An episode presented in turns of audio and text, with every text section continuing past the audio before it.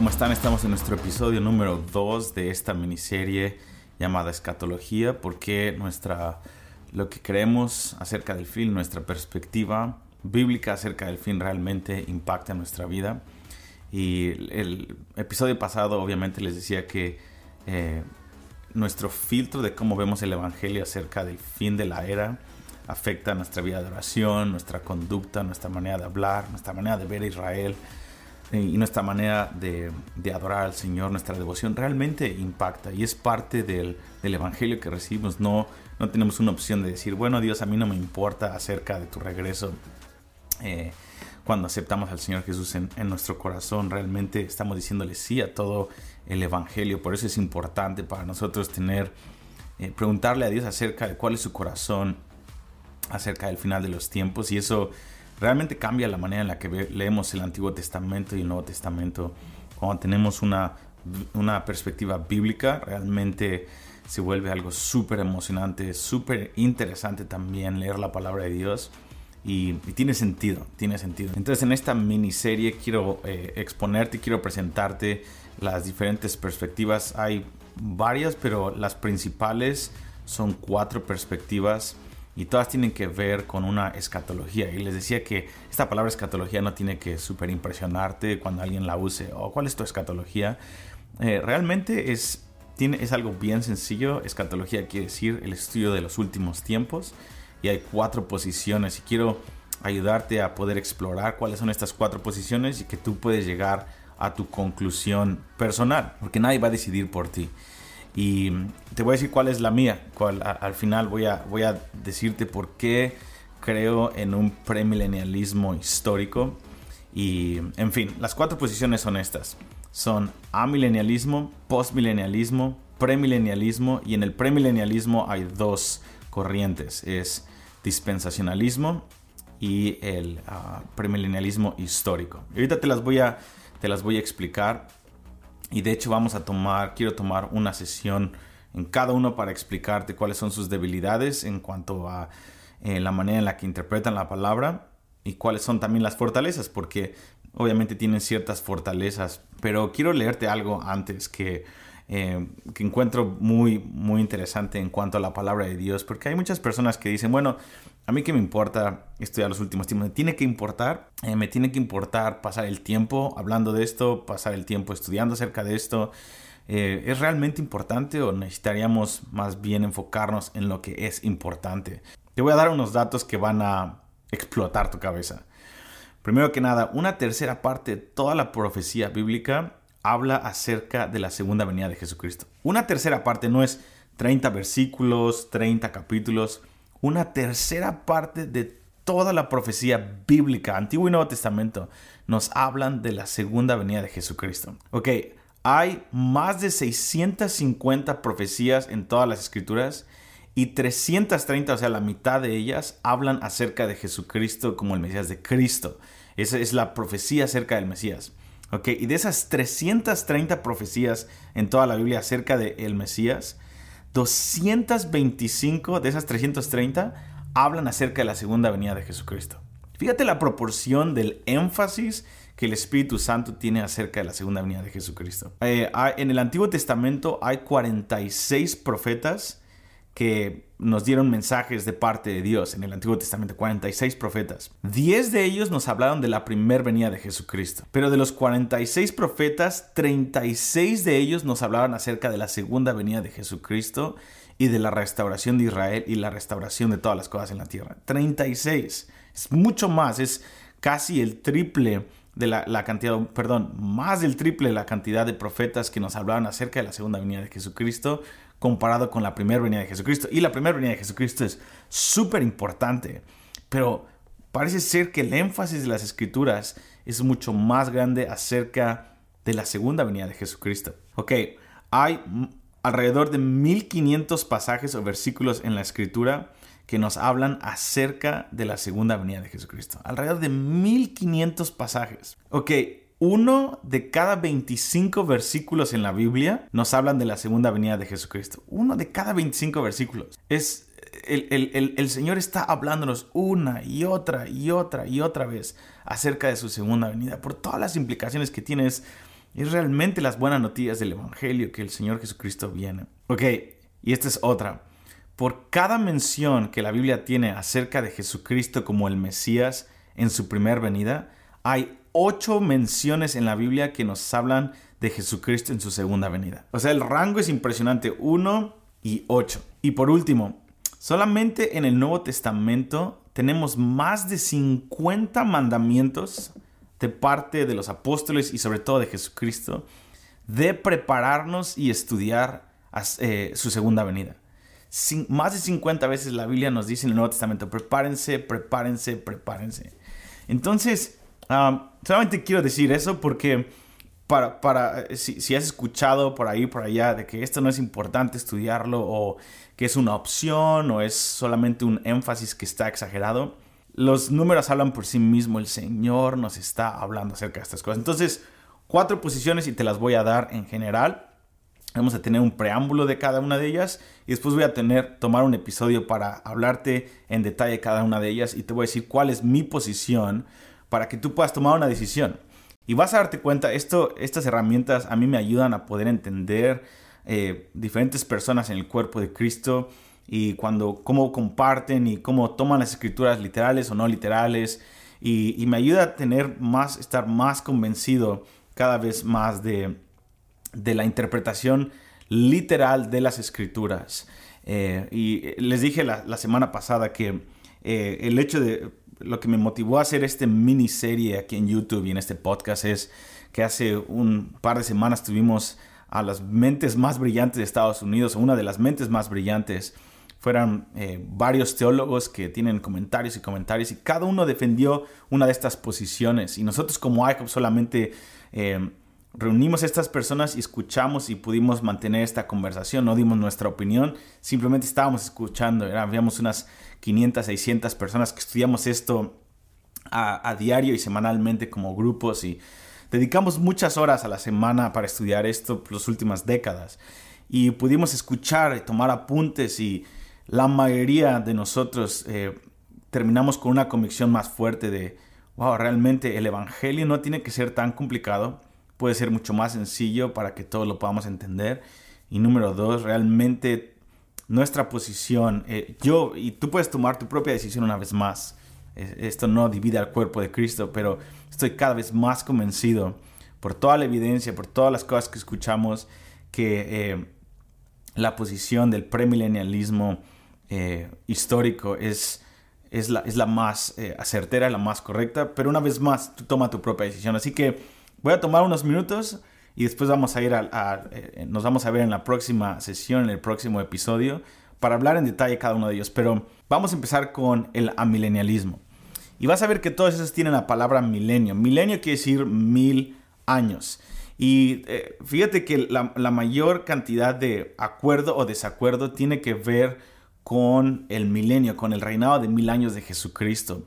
Entonces, milenio quiere decir mil años y está hablando específicamente de lo que la palabra de Dios nos dice en, Apocalipsis 20, que ese es el capítulo donde hay más tensión en toda la palabra de Dios eh, en cuanto a las diferentes posturas de la escatología. Y el milenio quiere decir el, el, el, periodo de tiempo que la Biblia nos dice literalmente en Apocalipsis 20 que el Señor va a reinar en la tierra después de su segunda venida por mil años. Ok, eso está después Apocalipsis 20 está después de Apocalipsis 19, lo cual es, un, es obvio. y en Apocalipsis 19, de hecho acabo de terminar este curso, lo estamos viendo acerca de Jesucristo en rojo y Apocalipsis 19 es, nos narra versículo por versículo la procesión de la segunda venida de Jesucristo. Y después viene Apocalipsis 20, que es después de que Jesucristo vino lo que pasa en la tierra. Entonces, estas posiciones están jugando alrededor de esta palabra milenio o no jugando, pero se definen en cuanto a lo literal o no literal de, este, de esta palabra milenio o cuando Jesucristo viene antes o después del milenio. Entonces, el amilenialismo, eh, ellos creen que el milenio no existe, que el milenio eh, es algo simbólico y que el milenio es tu vida espiritual, que cuando la Biblia dice, cuando la Biblia dice en Apocalipsis 20, que el Señor Jesús va a reinar mil años en la tierra, ellos lo toman de una manera simbólica y ellos dicen que el milenio no existe. Esta postura dice que el reinado literal de mil años no es literal y dicen que es eh, que el milenio habla de una victoria espiritual en contra del pecado, una victoria espiritual en contra de Satanás y que el milenio lo empezamos a vivir dentro de nosotros en los últimos dos mil años después de que Jesucristo murió en la cruz y resucitó al tercer día y ahora está sentado en los lugares celestiales que el milenio está en ti. Entonces han habido dos mil años de milenio. Y una vez más, no quiero tomar ahorita este episodio para decirte por qué yo creo que eso es un, error y no tiene una base bíblica y no tiene eh, constancia en, en la interpretación bíblica, en la exégesis pero eso es, eso es lo que esta posición sostiene. Entonces, eh, esta posición sostiene que cada, que cada vez que la Biblia habla del milenio, el reinado de Jesucristo en la tierra, en el Antiguo Testamento o en el Nuevo Testamento, es algo que tenemos que tomar espiritualmente y que tenemos que aplicarlo a nuestra lucha contra Satanás y contra el pecado. También esta postura sostiene que Satanás está atado en este momento, porque Apocalipsis 20 literalmente dice que, que Satanás eh, Jesucristo ata a Satanás por mil años. Ellos dicen que Satanás está atado, lo cual también crea otro problema porque la Biblia, Pablo nos dice que eh, Satanás no está atado, que estamos, nuestra lucha no es contra carne y sangre, sino contra principados, potestades en lugares celestiales. Una vez más, voy a tomar una sola sesión para hablar del amilenialismo, sus fuertes y sus debilidades para que lo puedas ver las cosas que esta teoría sostiene y también eh, mi perspectiva bíblica acerca de eso. Y también quiero recalcar que el milenialismo no tiene mucho tiempo, eh, tiene a lo mucho un, par de cientos de años, así que eh, es, algo, es una teoría relativamente nueva en cuanto a los 2000 años de la historia de la iglesia y esto es algo que se creó y te voy a decir un poco más de la historia y por qué se creó esta teoría y cuáles fueron los acontecimientos históricos que sucedieron aquí en Estados Unidos para crear toda esta, esta teoría. Ok, número dos está el postmilenialismo. Y esta postura post, que es después de milenio o postmilenialismo, eh, sostiene que, que Jesucristo viene después del milenio, que la segunda venida de Jesucristo es después de que toda la iglesia cristianizamos todo el mundo. Esta postura dice que la iglesia llena del Espíritu Santo puede cristianizar todos los sistemas políticos, todos los presidentes, todos los reinos, todas las áreas de la sociedad, antes de que Jesucristo venga y después Jesucristo puede venir, cuando ya nosotros acabamos con todas las otras religiones y todos se volvieron cristianos y el mundo está listo para recibir a Jesucristo. Ah, entonces eso es lo que quiere decir postmilenialismo y eso es una postura que, que, yo no creo que es bíblica y de hecho no creo que es posible.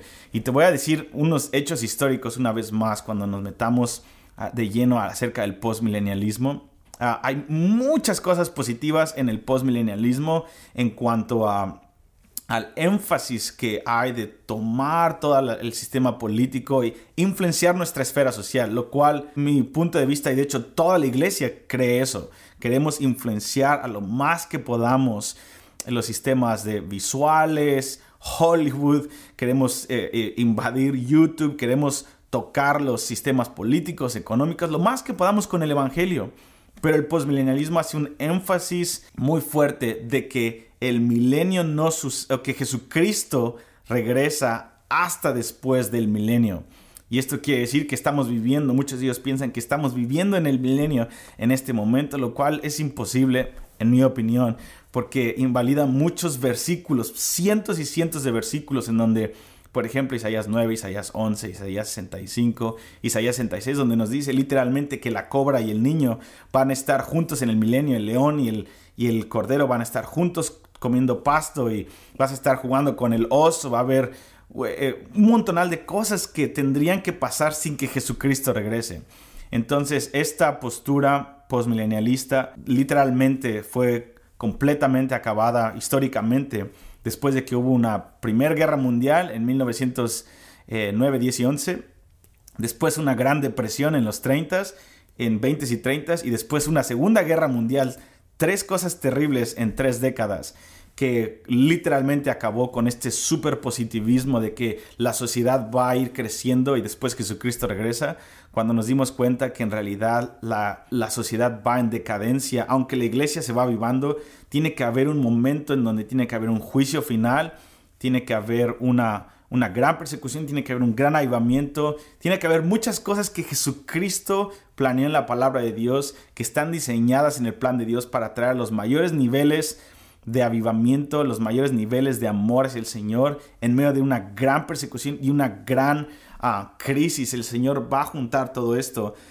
como el escenario perfecto para llevarnos a los niveles más tremendos de poder y de amor. Y después Jesucristo va a venir y después viene el milenio.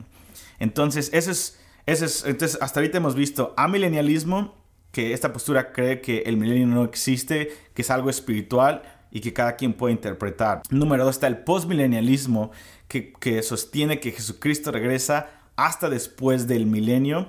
Y después tenemos número tres, el premilenialismo, que se divide en dos. El premilenialismo es la postura que, que, yo, que yo tengo, es que creemos que Jesucristo viene antes del milenio, que la segunda venida de Jesucristo es crucial para que se dé una inauguración del reinado milenial. Y se divide en dos debido a que eh, la única división que hay es eh, en cuanto a cuándo va a ser el arrebatamiento o la segunda venida de Jesucristo.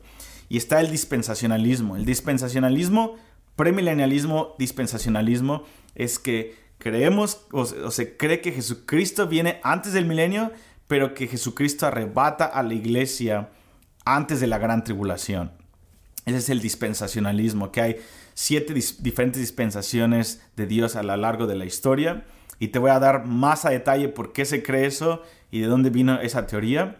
Y, eh, después está el premilenialismo histórico, que es la teoría que yo sostengo en su mayoría. Y, se llama histórico, de hecho se llamaba premilenialismo apostólico. La mayoría de los libros lo llaman así, porque es lo que creían los apóstoles desde el año 70 después de Jesucristo hasta el año 1830 en general. Eso es lo que la iglesia ha creído en general y es lo que los apóstoles creían. Ah, y eso es lo que se cree que el premilenialismo histórico o apostólico, que es lo mismo, se cree que es Jesucristo viene antes del milenio y Jesucristo viene por su iglesia después de los siete años de la gran tribulación, específicamente después de los tres años y medio. Entonces que el arrebatamiento es después de la gran tribulación y que la iglesia no va, no, entramos a la gran tribulación, a, la gran, a ese periodo de gran tribulación en victoria, como una iglesia victoriosa.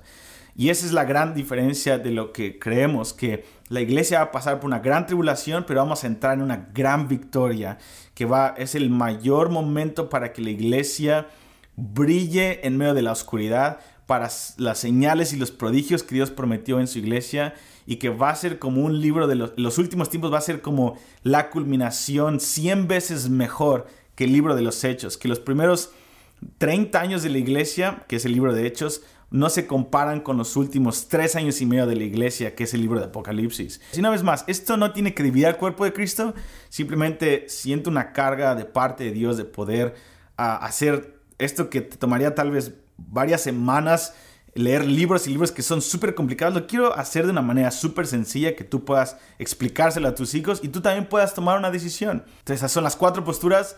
Fuera de eso son mini posturas y mini diferentes cosas que se han combinado, pero estas son las cuatro. Si juntas los últimos dos mil años de la historia de la iglesia, estas son las cuatro posturas que, que podemos observar son fáciles de entender. Esto nos va a ayudar a comprender al cuerpo de Cristo, comprender muchas cosas que están pasando, pero sobre todo poder tomar una posición, saber que esa es la posición que creemos y poder ver la palabra de Dios a través de ese filtro y sobre todo Israel y, eh, en los últimos tiempos va a ser muy importante. Así que gracias por estar aquí.